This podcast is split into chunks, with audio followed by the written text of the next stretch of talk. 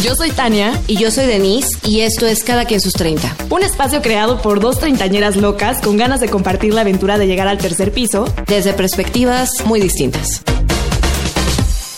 Hola, bienvenidos. Ya estamos en nuestro sexto episodio, ¿sí? Sexto episodio. Este, ah, estamos muy emocionadas porque es el primer episodio en el que tenemos una invitada que nos va a estar aquí acompañando durante todo el programa. em, en este que va a ser de algo que principalmente para mí es muy importante porque es un tema más como de la maternidad y de cómo la vivimos en los 30 y que creímos que era un tema como súper importante de manejar por, por todas las cuestiones que hay alrededor, ¿no? Pero bueno, les presento a nuestra invitada de honor, Verónica Samperio, madre, igual que yo. Y a Y la que estaremos. periodista. ah, y periodista, igual que yo, exactamente. a la que estaremos, eh, pues, preguntando, entrevistando y aquí platicando en general. ¡Qué emoción! ¡Ay! Bien emocionada. Yo voy a tomar nota. Como saben, yo no soy mamá, pero aquí les voy a sacar a las manos todo- toda la investigación, lo bonito, lo no tan bonito. Y, y pues ya verán de un poquito de qué se trata. Estamos emocionadas porque es el primero en el que tenemos invitadas a de lujo, entonces se va a poner bueno. Sí, a ver, a ver cómo nos va. Oye, pues justo eh, queremos arrancar con, con, bueno, un poco anecdótico, ¿no? Yo me convertí en mamá a los 29 años, casi 30, que, los, que se los he comentado en, en episodios pasados. Eh, y Vero fue mamá en los 20. Así es. Teen mom. A los 25. 25, ¿verdad? Sí. 25, ¿no? Entonces, quisimos como abordar este tema porque mm, es como bien curioso, o bueno, es muy diferente y hay cosas como muy marcadas entre una maternidad a los 30 y una maternidad a los 20, ¿no? Hay, hay situaciones, o sea, como mamá eres diferente eh, psicológicamente, emocionalmente, eh, a tu alrededor, ¿no? Todo cómo te ven en el apoyo, todo, ¿no? O sea, no sé, a ver, tú cuéntanos, pero ¿cómo fue esta parte de, de embarazarte a los 25? Aparte estabas recién salidita de la escuela. Sí, bueno, llevaba ya cuatro años de haber salido de Bueno, la no escuela. tan recién No salidita tan de la escuela. joven, joven, joven. más, mana, de salir de la escuela. Fui muy joven, o sea, fue claramente un embarazo no planeado. Pero este me enteré muy tarde de mi embarazo, como a los cuatro meses, porque pues realmente no estaba planeado y fue una sorpresa para mí. Pero eh, creo que yo no sufrí esa como privación de, de la fiesta y todo eso, porque la verdad es que sí me la pasé bien en mis 20. Entonces, cuando me convertí en mamá, digamos que pues ya había vivido lo que tenía que vivir y ya no extrañaba tanto esa parte de, de quiero salir y quiero ver a mis amigos, como que sí me centré mucho en mi bebé, este... Es que tú también desde, pues desde chavita. O sea, estaba en la fiesta, ¿no? Entonces, o sea, no tan chavita, pero sí, o sea, la verdad es que la pasamos bien, la, La pasamos pasamos padre en los 20, ¿no? Entonces, cuando llega mi pequeño sobrino, este, pues sí, o sea, es este, pues ya como que te cambia la vida, empiezas a enfocarte más en él, en, pues en todo. Pues mira, la verdad es que, o sea, me entero que soy mamá y como buena periodista empecé a investigar como qué onda con ser mamá y qué onda con el embarazo. A mí me fue muy bien en mi embarazo, no tuve casi achaques. El parto, eso sí fue un poco más difícil y ahí fue cuando me asusté un poco a mis amigas. Eh, sí.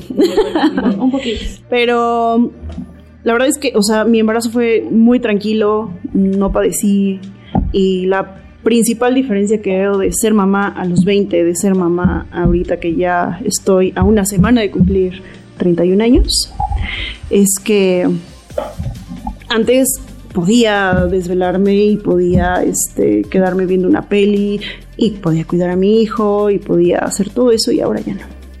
O sea, Ya no puedo ver pelis. Sí, sí, o sea, veo media película y ya me estoy durmiendo y si mi pequeño se despierta a las 7 de la mañana es como ya no quiero más.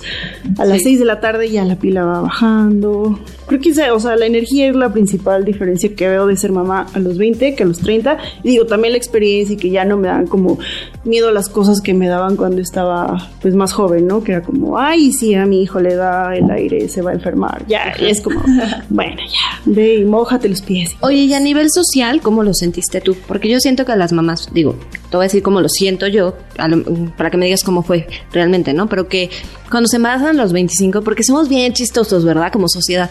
O sea, los 30 ya te tardaste, pero tres años antes, híjole, te estás comiendo, ¿no? El tamal antes de tiempo.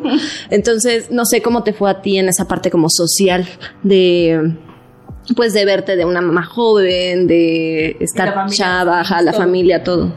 Pues en verdad que no, no, no tuve como problema en esa, en ese sentido de la sociedad y todo eso, porque a pesar de ser una mamá joven, pues ya tenía yo un trabajo estable, ya estaba como, digamos que más centrada en mi vida, no estaba así como, ¿y qué quiero hacer ahora? ¿No? O sea, como que ya tenía más estabilidad, entonces ya no, no fue, mis papás no fueron así como de, oh Dios mío, ¿y dónde vas a vivir? ¿Y qué vas a hacer? No, o sea, como que ya lo tenía muy resuelto eso.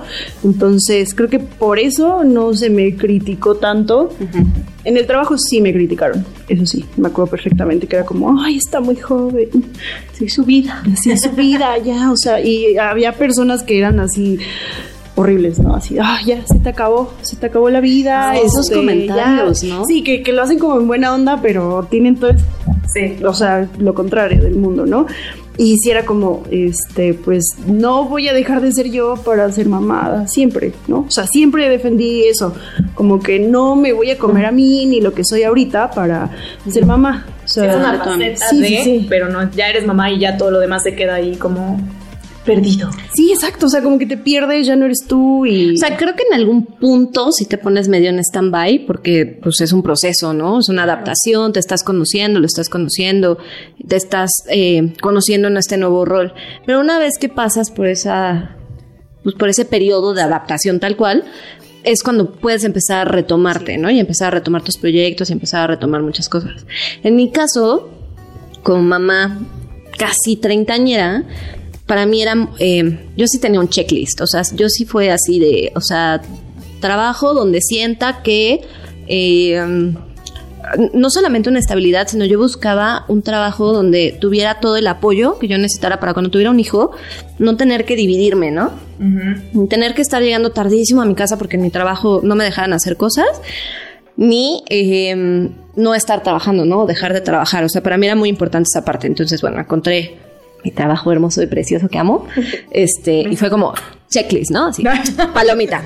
Y después fue mudarme, ¿no? O sea, vivíamos en un departamento súper chiquito donde yo decía, bueno, es que si tengo una cuna aquí la voy a tener que poner en el balcón porque no hay espacio para que quepa otra cosa, ¿no? Entonces ya nos mudamos, fue como de, ok, ya estamos en un lugar donde puedo tener un hijo, puede tener su habitación, ok, palomita. Después me aferré a, que, quería tener mi, camioneta, ¿no? De mamá. Porque dije, la recuerdo. sí, o sea, de, verdad, es que es impresionante como en, en, ciertas cosas sí soy muy así, pero ahí sí fue, o sea, de cubrir como ciertos requerimientos que yo sabía que quería tener antes de estar lista para, para tener a, a, mi hija. Entonces fue como palomea, palomea, palomea, palomea, palomea. Ok, estoy lista. Me acuerdo que un primero de enero hablé con mi esposo y le dije, pues yo creo que ya estamos listos, ¿qué onda? Sí, pues sí, pues vamos a intentarlo.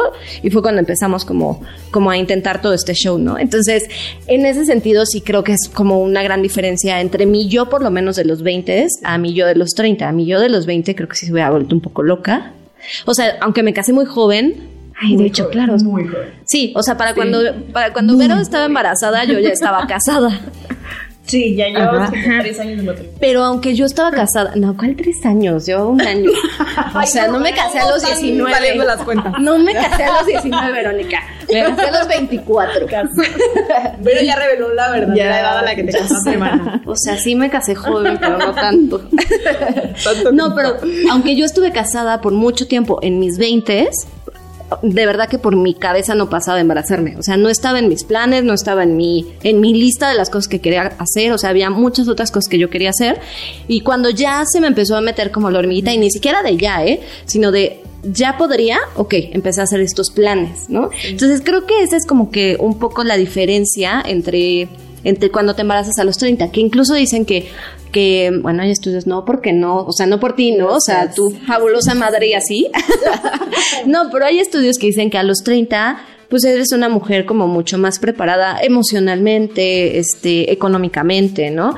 Em, que tienes una pareja estable o no pero ya decidiste que quieres tener un hijo y fue como Sí. una decisión súper contemplada, donde proyectaste muchas cosas, ¿no? Entonces, pues esas, esa diferencia de edad, pues sí te, son unos años, porque es nada, ¿no? O sea, es una ventana muy chiquita, pero es en ese justo donde pues te empieza a entrar como, como ya la necesidad, pero una necesidad súper más enfocada, más planeada, más estructurada, eh, y que te permite estar también mejor, ¿no? De cierta forma, un poco mejor con tu hijo. Pues yo creo que mi maternidad fue muy improvisada. o sea, sí, la verdad como que ibas aprendiendo así en, Sobre la marcha. Sobre la marcha porque no tienes como Denise este tiempo de, de bueno, voy a prepararme y poco a poco. No, o sea, lo mío fue, bueno, ¿qué hago ahora? O sea, te juro, la primera noche con el bebé en casa, googleé cómo dormir a un bebé. Ay, yo siento que yo haría eso. Sí. sí, lo googleé y fue como, ok, ok, perfecto, ok, muy bien, música de YouTube, ok, bebito, listo, ¿no? O sea, porque todo fue así como Cabeza. cabeza aquí, ok. La mollera. Sí. Te digo, o sea, yo ya tenía sobrinos. Tú muy bien, vas adelant- ya vas más adelantada que nosotros. a quedar aquí. Sabes ya más de lo que yo sabía. Los primos, los primos son los que ayudan, o los bebés de las amigas que ya empiezan a Sí, también. Sí. Como que te van dando ahí. Deberías empezar como a Mollera, desarrollarte, mollera. sí. Mo- Mollera, Mollera, repetidor, este, golpecitos, El pañal, sí, vómito, explosivo. Esa sí me la han contado, también de explosiones acá de pañal.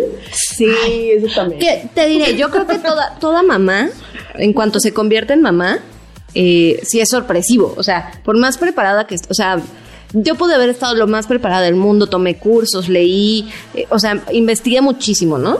Y de todos modos, pues ya cuando, cuando Emilia nació, obviamente se me cambió absolutamente todo lo que yo había planeado, lo que había pensado. O sea, patas para abajo. Es que de la teoría a lo real, o sea, pueden decirte, ay, o el consejillo que te da la tía, o lo que ya investigaste, ahorita ya hay, o sea, como que ya siento que las mamás se documentan, bueno, mamás y papás se documentan muchísimo, y hay esto, y hay libros y terapias y lo que tú quieras, pero yo creo que de la teoría a allá, o sea, cuando ya tienes a tu bebito, a lo mejor, como dice igual Vero, la primera noche, pues Sí. debe ser un mundo de, de diferencia. Sí, porque ¿no? te pueden enseñar a cargar un muñeco, pero no a un bebé, ¿no? O sea, que, que sientes completo el peso de la responsabilidad de este bebé. O sea, si no lo alimento, no come, si no lo duermo, no duerme, si, o sea, ¿no? Sí. Y yo creo que es algo que platicábamos fuera del aire. Eh, se dice mucho la parte buena. Y creo que eso es lo que hace falta, porque investigas y solo conoces la parte buena, ¿no? Así de, ay, todo es maravilloso, sí, le voy a cantar esto y se va a dormir, ¿no? No.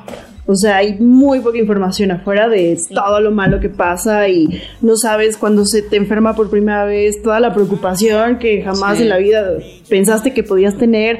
O sea, creo que hace falta más que se exponga la parte no tan bonita, porque tampoco es mala, porque pues, todas las experiencias Sí, no son es que buenas. sea pero mala, pero son... Sí, Ajá. o sea, saber qué hacer, ¿no? Así esta, se cayó. esta maternidad perfecta que te venden de mi hijo duerme solo en su cuna y entonces ya se durmió mi hijo y estoy con una copita en mano disfrutando Sí. con mi esposo de una o sea jamás bueno habrá quienes sí la verdad es que hay quienes lo logran no y les va muy bien de- Ajá. Pero no es lo más común. Ajá, o no es lo más, o no a todas les pasa, ¿no? Y es válido también tú decir, ok, mi hijo no duerme toda la noche y así es él, ¿no? Y, y mi rutina es diferente. Y yo hago esto con mi hijo, pero a lo mejor otras mamás harán otras cosas, ¿no? Entonces, creo que sí, viene mucho de, de compartir nuestras experiencias, yo creo que eso es lo que falta, información hay mucha pero a veces las experiencias eh, las romantizamos mucho, ¿no? La, la- la maternidad la romantizamos mucho. Porque el- el- la realidad es que se te olvida, o sea, ya que tienes a tu bebé en brazos y, y está bien y está sano y lo tienes en tu casa, se te olvida todo lo malo por lo que pasaste, lo que te pasó en el hospital, o sea, todo, el dolor, el, la angustia, el- lo que sea, se te olvida y estás en otro nivel. Pero, pues sí vale la pena compartir ese tipo de experiencias, porque esa experiencia es la que realmente va a hacer que otras mujeres pues sí, se sientan identificadas unas, no sientan que la están regando en cada paso que dan en su maternidad y que también quienes quieran ser mamás, pues sepan a lo que va, o sea, porque no es una maternidad hermosa, preciosa, o sea, no, la maternidad es súper trabajo, es constante, todo el tiempo cambian, los saltos este, neurológicos son a cada ratito, entonces de repente cuando ya sabes cómo es tu hijo y conoces perfectamente su personalidad y lo que va a hacer y cómo te va a contestar, ¡pum! ya cambió, ¿no? Y entonces va de nuevo. Ya evolucionó. Y tú tienes que volver a aprender. no, bueno. Charmander. sí, sí pasa, eh, así de repente, ¡pum! Sí, e incluso también, bueno, yo lo que he visto también es, y que me gusta ahora, porque ahí luego me andan etiquetando aquí las señoras en el, en el giveaway, entonces ya sigo también cuentas de mamás, ¿no? De repente me cacho y yo, ¿por qué? Ya, pero ya me caen re bien, ya las sigo, ya pero eh, siento que también ya está padre que ya se esté hablando de, esta parte, e incluso también, por ejemplo, que más adelante vamos a hablar de esto, pero de estos cambios que hay incluso en el cuerpo, psicológicos, hormonales, que no hablan, o sea, te hablan así de, ay, pues, por ejemplo, las, las celebridades o toda esa gente que vemos o toda esta publicidad, ay, ya salió hasta con los cuadritos, o sea, obviamente no sales así, este al segundo día así del hospital ya y estás haciendo ejercicio. Y es algo que venden muchísimo también. No, y esta parte de, o sea, está bien pedir ayuda, ¿no? O sea, siempre es válido tener a alguien que te ayude, pero, o sea, definitivamente no va a ser lo mismo una mamá que cuida a su bebé y limpia la casa y cocina y tal, a una que pues tiene quien le ayude, ¿no? Y está, o sea, de nuevo, quien te ayude, fabuloso, o sea, yo creo que uno de los, aprendizajes más grandes que yo he tenido como madre es aprende a pedir ayuda cuando la necesites. No eres una mala madre por pedir que te ayuden, ¿no? Es que es lo mismo, o sea, toda esta imagen que dan de la mamá que lo puede todo y que debe de poder con todo, eso es el gran peso que tenemos todas las mamás y quitarse como esas ideas es lo más liberador y rico del mundo. Como mamá, necesito hoy salir, voy al cine, ¿te puedo dejar a mi criatura? Sí, ah, eso es súper padre. estoy trabajando, es mi chamba, no, no está mal que trabaje, ¿no? O sea, trabajo porque quiero, porque me gusta, porque me apasiona, porque de esa forma yo también puedo brindarle a mi hija la vida que yo quiero que tenga, ¿no? Y, y sientes una culpa brutal porque estás en una junta y tu bebé está llorando porque ya se quiere dormir. Entonces, no, o sea, estos, estos momentos en los que ay, te hacen dudar de todo tu ser y de todo lo que has hecho en tu vida, pero que también hay que normalizarlos, ¿no? Y que está bien, o sea, si de repente, porque hay mucho, ¿no? Mucha, eh, mucha teoría de las rutinas, lo que tienes que hacer, a qué hora lo tienes que dormir, a qué hora tiene que comer. Y de repente te casas tanto con eso que cuando rompes una rutina te sientes la peor madre del mundo, ¿no? Porque no está durmiendo a la hora que tenía que dormir, no durmió su siesta completa y la durmió en el coche porque mamá tenía que ir a algún lado. Entonces, quitar todos estos estigmas, creo que como madres nos va a ayudar mucho, ¿no? Sí, creo que todas se deberían de repetir en el espejo. Lo estás haciendo bien y lo estás haciendo lo mejor que puedes. Punto. O sea, ni más ni menos. O sea, está muy difícil ya toda la presión que tienes en el trabajo, en la casa. Y también ponerte esa presión de querer ser la mamá perfecta. O sea, si no le das verduras un día, no pasa nada. Si el niño hoy comió puros dulces, no pasa nada. O, no comió. O no, bueno, no, bueno, no porque no quiera, o sea, no porque no le hayas dado de comer, ¿no? Eso se llama negligencia. No, no, no, no, que le serviste, le preparaste algo delicioso y no se lo comió. Bueno, pues, o sea, también es un ser humano, ¿no? Hay veces que estará llenito, hay veces que pues, no le apetece, lo que sea. el cuerpo de sus hijos. También. O sea, eso también es como vital, ¿no? Es como, no se comió el plato gigantesco de verduras que le serví. Está bien, o sea, confía en su hambre, confía en su organismo, confía en todo eso. En todo. Sí. sí, Yo creo que justo, o sea, em, como madres tenemos que aprender a ser un poco más empáticas, ¿no? Porque estos juicios vienen de otras madres, no de otras personas. No, y nuevamente insisto, no soy mamá, pero también lo veo. Me han contado. Me han contado. No, pero también es esa parte de ser empáticas y de, y, de hacer comunidad de mamás. Y a lo mejor esta mamá que está al 100 dedicada a hacer a esta parte de maternidad, decir, oye, está padre, qué bueno que se dé chance. Y también las mamás que hacen este rol y que siguen eh, nutriendo esta parte profesional y junto con la maternidad, o sea, como también aceptar ambas, porque entonces de repente también ya está castigada la mamá que solo es mamá. O la mamá que entonces si trabaja ya es mala madre porque no está al 100. Entonces, como tener esta empatía entre mujeres y, aceptar que hay diferentes formas de llevar la maternidad y que están bien y que es lo que te acomoda y lo que te dé paz. Exacto, justo eso. Lo que te acomoda a ti, te dé paz, te dé tranquilidad y que tú sepas que tu hijo está bien, porque solo una madre sabe cuando hijo, su, está, su hijo está bien, ¿no? Entonces, solo nosotras podemos decir si lo que estamos haciendo no está afectando, ¿no? Porque también, o sea, también tú sabes cuando ya te la volaste, ¿no? Cuando lleva todo el día viendo televisión porque estaban juntos, entonces dices, no, o sea, tengo que darle un poquito de, ajá, ¿no?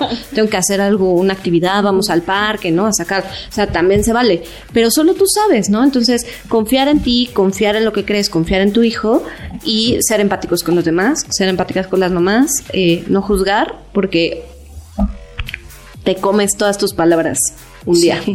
Todas. Feliz no me dejará mentir.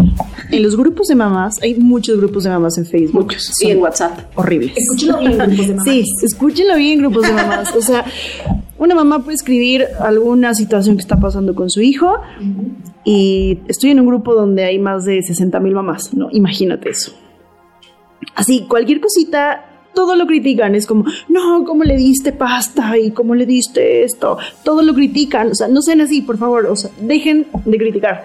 Cada quien lo hace como quiere, cada quien lo hace como puede, cada quien es libre de decidir su método de crianza y déjenlo ser, o sea, es, es momento de, de, respetar al otro y ser empáticos y dejar de tirarse odio por Facebook. Sí. O sea, por Dios santo. Paz mental, no se metan en esos grupos. No. O sea, no. son adictivos a veces.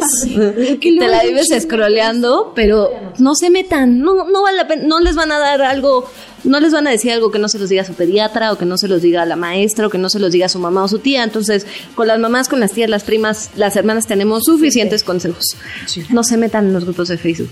Y a los de la escuela tampoco. Ay, okay. Bueno, los de la escuela son obligatorios, ¿no? Sí, tienes que Algunos estar. sí, pero híjole. A los menos, los menos. Yo bueno, anotando todo, sí, no, ¿tú ya, ya apuntaste todo? Perfecto. No al, al, WhatsApp de mamás. No al WhatsApp de mamás. Exacto. Pues si quieren, vamos a escuchar eh, algunos audios que nos mandaron justo de cómo llevan la maternidad de los 30, cómo llegaron a ella y, bueno, algunos eh, testimonios que tenemos por ahí. Hola chicas, estoy muy emocionada y feliz de compartir mi experiencia con ustedes y con todos los que nos están escuchando. Fui mamá a los 24 años. En ese momento mi vida era totalmente sin responsabilidades, sin horario. Me gustaba salir con mis amigos, ir a fiestas y quedarme hasta el amanecer. Mis fines de semana a veces me la pasaba durmiendo todo el día. Muchos me veían como incapaz de asumir este rol tan importante como la maternidad. Fue tanto lo que me dijeron que a veces hasta me lo creía. Pero al tener a mi bebé conmigo todo cambió. O sea, me volví más madura, mi alarma maternal se activó. Ahora sí me despierto temprano para mis cosas y las de mi hija. Ya no duermo tanto porque cualquier ruido me despierto. Antes se podía caer el mundo y ni me enteraba. Cambié la fiesta por noches de películas y pijamas. Ahora soy más feliz. Mi vida no, no cambió tan drásticamente, ya que acostumbré a mi hija a mis rutinas, al ruido para que no se despertara con facilidad, a mis horarios de sueño.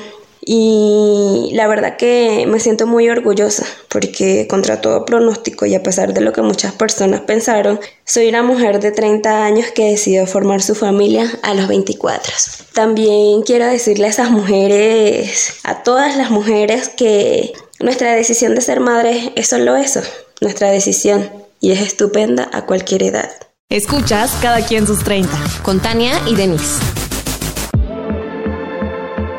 ya estamos de vuelta con todas estas estos testimonios y estas anécdotas de mamás que andamos tomando nota y que andamos compartiendo aquí también.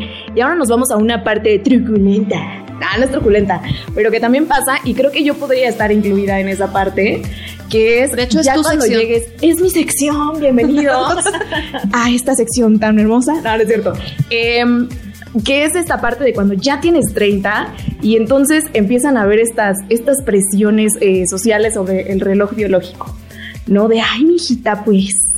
Se ya te está pasando el te arroz. está pasando el arroz, no vaya a ser. Entonces, no me ha pasado tanto en lo personal. Sí, por, por ahí algún día me hicieron comentario, incluso me dieron la posibilidad de, de poder tener bebés así como por mi cuenta, como mamá soltera, y dije, ay, espérenme tantito, acabo de cumplir 30. Mi hijita no necesitas un hombre. Todavía tengo oportunidad de encontrar el amor, pero sí me pasó como, como esta parte y dices, espérame, o sea, literal acabo de cumplir 30 y ya te están planificando esta parte de, oye, si a cierta edad como que ves que no encuentras a esa persona, puedes tener esta otra alternativa, que está padre. Insistimos, cada quien como lo que le guste, lo que le acomode y lo que le haga feliz. Pero sí existe esta presioncilla, o sea, ya cumples 30 y ya es así como, pues te tienes que ir apurando, ¿no? Es o que sea, es si una sí presión. planeas ser mamá, y si no, de todas formas, como que también te meten el gusanito de cómo, ¿no? No vas de a esta parte, hacerlo. no vas a ser mamá. Te vas a arrepentir. Porque también he tenido amigas que dicen, no, o sea, y, y- y- y que están como muy, asumen esta parte de que no quieren ser mamá y que no está en sus planes.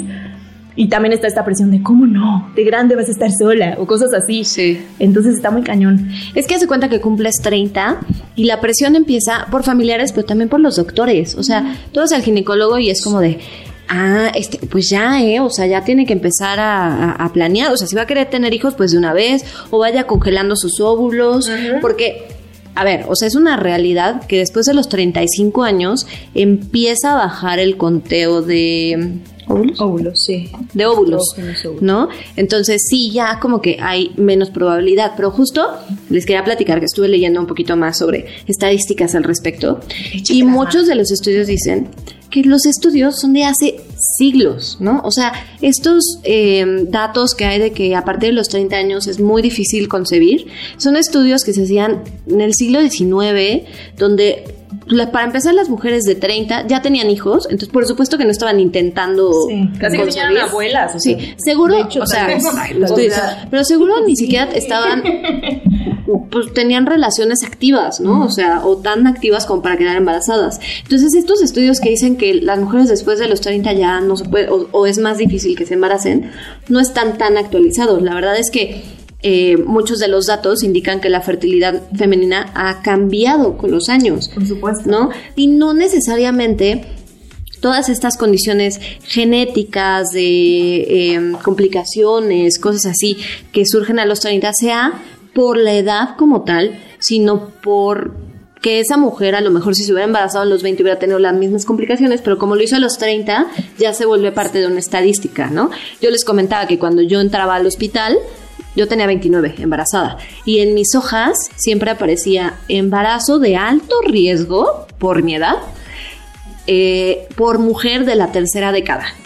¿No? Yo todavía ni cumplía los 30 y ya era mujer de la tercera década. y ya era tratada como embarazo de alto riesgo. Digo, sí fue de alto riesgo, ¿no? Pero no por mi edad, por muchas otras cuestiones. Ya hay muchos casos de mujeres que jus- justo, a- incluso ya teniendo esa pareja súper estable, puede ser porque a lo mejor no tienes aún esa pareja estable, o puede ser también, hay, hay matrimonios que se casan pero quieren disfrutar esta etapa juntos, viajar, crecer, hay como planes antes, y sí están planeando y los planean a lo mejor a la mitad de esta tercera década, o sea, ahí por de los 35.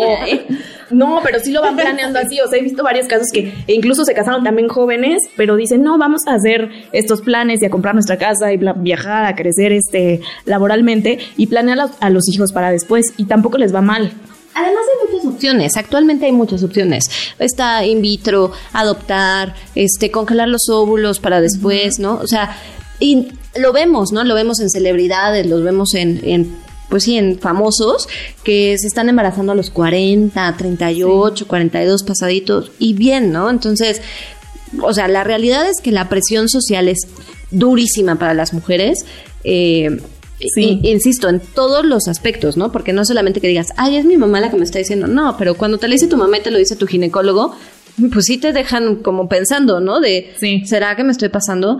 Y justo se los platicaba hace ratito fuera del aire, que entra otra cuestión, que no solamente es que te entre el TikTok de tu reloj biológico de querer ya tener hijos, sino de analizar realmente quiero tener hijos o lo estoy haciendo por una presión social, por una idea preconcebida que hay de ti como mujer, de que si no tienes hijos o no eres madre, no vas a ser una mujer completa, ¿no? O no vas a, a llegar al máximo de tu plenitud como mujer. Sí, eso está terrible porque, sea, las mujeres de por sí ya vivimos demasiada presión en todos lados. Todavía agrégale esa para ser mamá. O sea, y no, no solo es las que no han sido mamás, o sea, las que ya fuimos mamás, también está la presión. ¿Y y el segundo? ¿Qué onda? ¿Se va a quedar solo? ¿Va a ser hijo único? O sea, por Dios, déjenme ser, ¿no? O sea, siempre, y si no es el segundo, el tercero, y si ya es el tercero, ya párale, o sea, Ajá. de todos lados Siempre. van a llegar las presiones. Y sí, o sea, como dice Denise, o sea, la presión viene desde los doctores, donde ya te catalogan como un embarazo geriátrico. O sea, y lees eso y es como, ¿qué? O ¿En sea, qué momento? ¿En qué momento soy ya geriátrica? O sea, por Dios. Y, y eso es terrible porque obviamente le vas a creer a tu doctor, obviamente vas a confiar en tu doctor, Y tener esa presión, o sea, te puede orillar a, a tener un hijo que ni siquiera te va a hacer plena porque no lo querías. porque no era tu plan, porque no era lo que estaba en, en- en tu mente, porque, porque no lo estás teniendo por las razones correctas, ¿no? como comprarte unos zapatos y ya después, o sea, un hijo es ahora sí que para toda la vida, incluso ya cuando sea un abuelito, o sea, es tu hijo y siempre va a ser esa parte de esa personita, es un pedacito de mí y depende de mí, aún ya sea un adolescente, un joven se case, yo siento que esa parte de, o sea, siempre vas a ser mamá, ¿no? Sí, y no quieres tener este resentimiento de lo que no lograste o lo que no pudiste hacer porque tuvieras un hijo. A ver, ahora, no estoy diciendo que tener un hijo te detiene, ¿no? Y que ya no vas a poder cumplir tus sueños. Pero sí hay un pequeño freno, ¿no? o sea, en algún punto, pues sí, o sea, Sí. la realidad es que como mujeres todavía eh, pues no, no tenemos todas las facilidades para hacer todo lo que queremos hacer y además ser madres, ¿no? Como los hombres. Un hombre se convierte en padre y no se detiene en ningún momento su vida, su, su carrera Cuerpo, ni profesional, siquiera, su o cuerpo, sea. nada, exacto. Una Sí. mujer, pues sí, tienes que retomar, ¿qué es lo que les decía? A lo mejor haces una pausa, te enfocas en tu bebé y después de eso pues vuelves a arrancar, pero al final hiciste una pausa. Al final hubo nueve meses donde tuviste que cuidarte de otra manera y después por lo menos dos años en lo que estás cuidando a una persona que apenas está aprendiendo cómo vivir en este mundo. Entonces, pues la responsabilidad es muy cañona. Y más, si te echan que lo tienes que hacer porque es tu obligación como mujer, por tu edad, porque ya estás casada, porque muchas cuestiones que te ponen detrás, pues es donde vienen como eh, pues muchos eh, trastornos, depresión este posparto, ¿no? Cu- Cuestiones fuertes que ya tienen que ver más allá con la persona, con la mujer y con el hijo. Ya lo debes de traer. Uno, yo siento que a lo mejor eh, esa parte en, en- en tu corazón, o sea, si lo hayas planeado con tiempo o haya sido la sorpresa, lo que sea, pero sí lo tienes que traer en tu corazón porque sí es una gran responsabilidad. Y, y pues, o sea, sí lo tienes que sentir y sí te tienes que proyectar como, sí me veo como mamá, sí me gustaría. O sea, sí lo quiero hacer, ¿no? A mí me tocó la etapa de, ay, perdóname, Berito, tú, tú platica, platicar en la invitada. A mí me tocó, por ejemplo, con Den, ya, ya lo traías súper en el corazón, o sea, ya tenías súper actitud, era como mamá de Denise era mi mamá, en el sí. trabajo. Yo soy mamá desde ya, joven. ya tenía esta parte como de mamá, eh, corazón de mamá, y ya lo platicaba y ya echábamos el sushi, ya platicábamos de nombres y era algo emocionante, o sea, eh, ya lo traías bastante en el corazón. Entonces, qué padre que puedas llegar así, o que igual es, ay, a lo mejor es la, la, la sorpresa, pero también dices, ay, qué buena onda, o sea, Ajá, no lo abrazo y no sea de los manches, o sea, no, no, no, yo ni siquiera me, me proyectaba como mamá en algún momento de mi vida.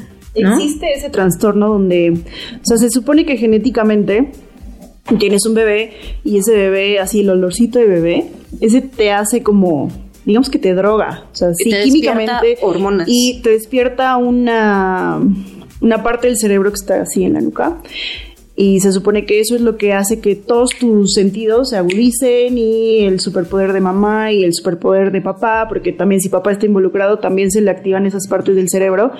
Pero también hay un trastorno donde ves a tu hijo como algo súper externo. Que ¿no? rechazas. Que rechazas. Y eso está bien cañón. O sea, yo toda mi vida quise ser mamá y cuando llegó la sorpresa, la verdad es que yo estaba feliz, ¿no? Asustada, pero feliz. Pero sí era algo que tenías en mente en Sí, algún punto. sí, sí, sí, o sea, ¿no? era como, ay, pues sí, o sea, yo amaba a mi sobrino, bueno, los amo todavía, amo a mis sobrinos. Antes. ¿eh? y, y, y sí era como algo que pues, yo quería hacer, ¿no? Y desde muy pequeña era como, sí, ya, quiero tener bebés, ¿no? Y pues cuando nació mi bebé, pues obviamente me enamoré, pero existen mamás que no pasa eso y que necesitan un buen de terapia psicológica porque ven a esa pequeña cosita indefensa como algo horrible, ¿no? Como lo peor que les puede haber pasado y por eso, o sea, la presión está cañona, la presión social y la gente que se convierte en mamá porque tiene que, entonces ahí Bueno, vienen esas cosas. Hay quienes sí quieren tener un bebé y de todo modo les pasa esto porque al final es algo químico, es algo eh, que te puede dar, ¿no? Al final es una, una eh, pues es, es este neurológico, ¿no? Es algo que tiene tratamiento, que se puede tratar y que, que no pasa nada, pues que, que lo tengas. No quiere decir que es una mala madre o que es horrible o que no lo querías, ¿no? Hay, o sea, hay un gran Abanico. abanico de, de situaciones. Pero lo que sí es una realidad es que actualmente, o sea, hay muchos artículos y ensayos justo hablando de que las mujeres, eh, pues se tomen este segundo de, de pensar por qué quieren tener un hijo, ¿no? y, y, y, de dónde viene o de dónde nace realmente esa necesidad de la presión social, de que tu pareja te lo está pidiendo, de que no te quieres quedar sola, ¿no? Eh, de que sientes que como mujer no estás completa si no, si no lo haces, ¿no? Entonces, analizar esto más allá, creo que eh, pues también te va a hacer una mejor madre, ¿no? En general, saber tener como muy bien definido desde el momento en el que decides ser madre a qué estoy dispuesta a sacrificar o qué estoy dispuesto a poner en pausa, qué no, qué no pienso cambiar, que sí me gusta de mi vida y pienso mantenerlo con mi hijo, ¿no? No sé, habrá quienes digan, yo no voy a dejar de viajar, me encanta viajar y voy a viajar con mi bebé aunque lo tenga en la espalda. Una amiga sí le hizo. Siempre ha viajado y se lleva a su bebé desde chiquitito ahí en el bien, órale, véngase. Exacto. Digo, no es que nosotros no queramos viajar, ¿verdad? Pero hay que, que lo tienen como prioridad más, ¿no? Este, o, bueno, detallitos, ¿no? Pero es cosas que tú como, como mujer vas, vas delimitando y que dices, ok, sí, sí quiero, quiero ser mamá, pero quiero seguir siendo esto y quiero seguir teniendo esto y quiero tener esto en mi vida, ¿no? estas son mis prioridades, ¿no? A la mejor. Y eso, eso yo creo que es lo que te da la edad. La edad te hace poder ver las cosas desde una mejor perspectiva, desde un punto donde puedes analizar las cosas un poco más fríamente y hacer una planeación que vaya más allá. ¿No? Sí. Eh, sí, así que no se asusten en tener hijos a los 35, van a estar mejor preparadas psicológicamente y no van a ser para nada geriátricas, o sea, mucho mejor. o ahí en el hospital sí, pero en, su corazón, sí, pero en su corazón no. En su corazón, no. son geriátricas. pero bueno, justo eh, vamos a escuchar unos eh, audios más que nos compartieron sobre la maternidad y los 30 y regresando platicamos un poquito de pues estas recomendaciones o tips que como madres expertas que somos actualmente podemos darles, ¿no? Pero bueno, cositas que para nosotros fueron importantes o que ahorita ya descubrimos y que pues se vale compartir. Hola, pues bueno, mira, yo creo que tal cual como lo ponen, cada quien sus treintas, o sea, la verdad es que siempre hay como dos ramos diferentes de gente que te van a estar diciendo diferentes cosas. O sea, uno es el de, pues más como que la familia o cierto grupo de amistades que ellos te van a estar diciendo como, ¿para cuándo se casan? Y ya casados, oye, pues ¿para cuándo el primer bebé? Y ay, pues ¿para cuándo el segundo? O, híjole, pero ya se están haciendo más grandes y pues ya llevan tanto tiempo de casados porque no lo han tenido, pues ¿qué están haciendo? ¿Por qué se están esperando? Pues, ¿sabes? Como mucho esta parte, pues por, o sea, pues para esto se casaron, ¿no? Y creo que está el otro lado, que también hay gente que te dice como, ¿y qué onda con el trabajo y tus logros? Y yo creo que es más importante como el personal, ¿no? O sea, siento que en el personal se divide tal cual en estos dos. O sea, uno es el, pues sí, o sea, la verdad sí es algo que quiero y si es algo que, que quiero, que quiero lograr y que quiero vivir con mi pareja, pero yo creo que ahorita cada quien pues lo quiere vivir a su tiempo, ¿sabes? O sea, no es porque, ah, ya mis amigos empezaron a tener o ya van por el segundo y yo ni uno. O sea, yo creo que ahí entra mucho como el, el cada quien qué es lo que quiere y qué es lo que está buscando, pero a mí lo que se me ha hecho como más complicado es, siento que en el tema laboral, o sea, al menos para mí ha sido como, pues sé que quiero crecer mucho en una empresa, sé que quiero lograr entrar a una empresa más grande o lograr un puesto más alto y como que aquí en México es más bien como que no, pues o te enfocas en eso o te enfocas en la otra. O sea, tienes que ir escogiendo porque no puedes tener las dos. O si quieres tener las dos, es como o te empiezas a mover desde ahorita porque ahorita tienes que tener ese trabajo, ya tienes que tener, estar en esa empresa, en ese puesto. Y después de un tiempo que ya tengas una cierta antigüedad, como que ya te ganaste el derecho a, bueno, pues ya tienes chance de tener, de pedir una licencia de maternidad y faltar y demás. Siendo que pues obviamente en otras empresas pues no, o sea, te dan una licencia de maternidad, les dan hasta una licencia de paternidad a los hombres, este, te dan todos los beneficios, te dan chance de un home office, o sea, como que aceptan esto como parte de la vida y no lo ven como un, híjole, es que se embarazar, entonces ya no va a poder atender igual, híjole, es que si va a ser mamá, este, pues no, no va a ser alguien que va a crecer tanto porque va a tener que estar más enfocada en otras cosas. O sea, me ha tocado que te lo pregunten en entrevistas ¿y tienes planes? Y como, ¿para cuándo quieres tener hijos? ¿Y qué planes tienes para cuando tengas hijos? O sea, cosas que es como, hoy, o sea, tienes que tomar una decisión entonces, ¿por cuál de los dos te vas a ir? Entonces, esa es la parte que sí se me hace como, pues muy complicada entre que la gente que te está diciendo, pues, ¿para cuándo? ¿Para cuándo? Pero la gente que te está diciendo, no, no, no, pero acuérdate que ahorita las cosas están muy difíciles, primero tienes que tener ganado un super trabajo con un super sueldo y ya cuando estés en ese punto te puedes dar el lujo de tener el bebé y además la empresa también te va a decir lo mismo, que pues ahorita no es momento para eso. O sea, siento que ahorita es como too many things going on que, que tienes que tomar la decisión y es como que, no sé, es una decisión que abruma, ¿no? Escuchas cada quien sus 30. Con Tania y Denise. Bueno, pues ya escuchamos más historias, más testimonios. Está bien padre porque nos han mandado audios, eh, pues como de todo tipo de embarazos que fueron como más jóvenes, en los 30, un poquito más llegados ya a los 40. Entonces, este, pues podemos como percibir, ¿no? La, la, la forma diferente en la que cada uno vive su maternidad y como pues la edad sí influye, ¿no? Influye, pero no influye en que seas mamá o no, sino influye en, en, en ti y en cómo percibas tu maternidad en ese momento, ¿no? Entonces creo que está, está muy padre. Sí, está muy padre. Oigan, mamás, ya vamos a pasar a lo bueno. A los tips. Ahora sí, pásanos, vamos a los tips de cómo te tienes que preparar en diferentes aspectos cuando dices, bueno, ya, estoy lista, sí quiero ser mamá. ¿Qué tienes que hacer? ¿Cómo te preparas? ¿Qué? O sea, de todo.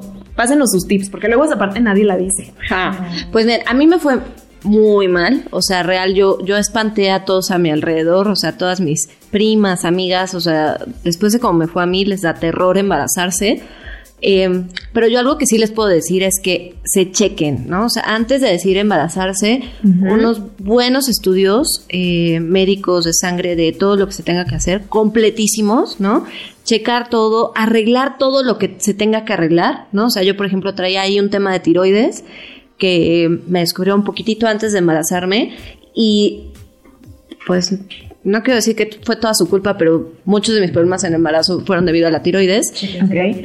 Chéquense la tiroides. Entonces, un buen chequeo antes, arreglar las cosas, ¿no? Que, insisto, las cosas que tienes mal, si a lo mejor traes ahí como que medio la presión, o medio que la tiroides, o, o medio que quieres bajar de peso, o no traes un peso, una alimentación saludable, no estás haciendo ejercicio, pues sí que empieces con unos meses antes, antes de embarazarte, porque ya embarazada, por ejemplo, yo empecé a hacer ejercicio como seis meses, bueno, no es que no hiciera ejercicio, pero empecé a hacerlo como que más consciente, como seis meses antes de embarazarme, y a mí me quitaron el ejercicio, ¿no? Sí. Entonces, aunque quisieras prepararte durante el embarazo y seguir haciendo, pues no se puede, ¿no? Porque te lo prohíben. Entonces, prepararte con, con un cierto tiempo antes, eh, creo que es básico cambiar tu estilo de vida, ¿no? O sea, tu estilo de vida de alimentación, cigarro, alcohol, eh, estupefacientes, ¿no? no, pero lo que sea. que- Drogas. drogas, no. Pues es que si de repente pues llevas una vida muy alocada, pues sí, o sea, es momento como de pausa, ajá, mejorar tu estilo de vida, mejorar tu, tu, pues, tu situación y, y digamos que proyectarte a como quieres ser ya de mamá, ¿no? O sea, de mamá, pues no vas a regresar a esos malos hábitos, ¿no? Porque te van a traer cansancio de más, no vas a estar al 100, o sea, vas a estar enferma, no va a estar padre, ¿no? Entonces, todo lo que no quieras que durante el embarazo y después te pase, pues desde antes prepararte, ¿no? Preparar tu cuerpo, preparar tu mente, platicar con tu pareja, eh, aprovechen mucho, mucho, mucho, mucho a sus parejas, este, a ustedes, ¿no? O sea, dense ese, ese tiempo de relajarse, de hacer las cosas que les gustan, porque después ya no se puede. O sea, igual en algún momento, pero al principio ya no se puede. Entonces sí, disfrútate, léete un libro, quédate todo el día en tu casa y haz lo que tú quieras, sal con tu pareja, viaja, eh, sí, o sea, disfruta, ¿no?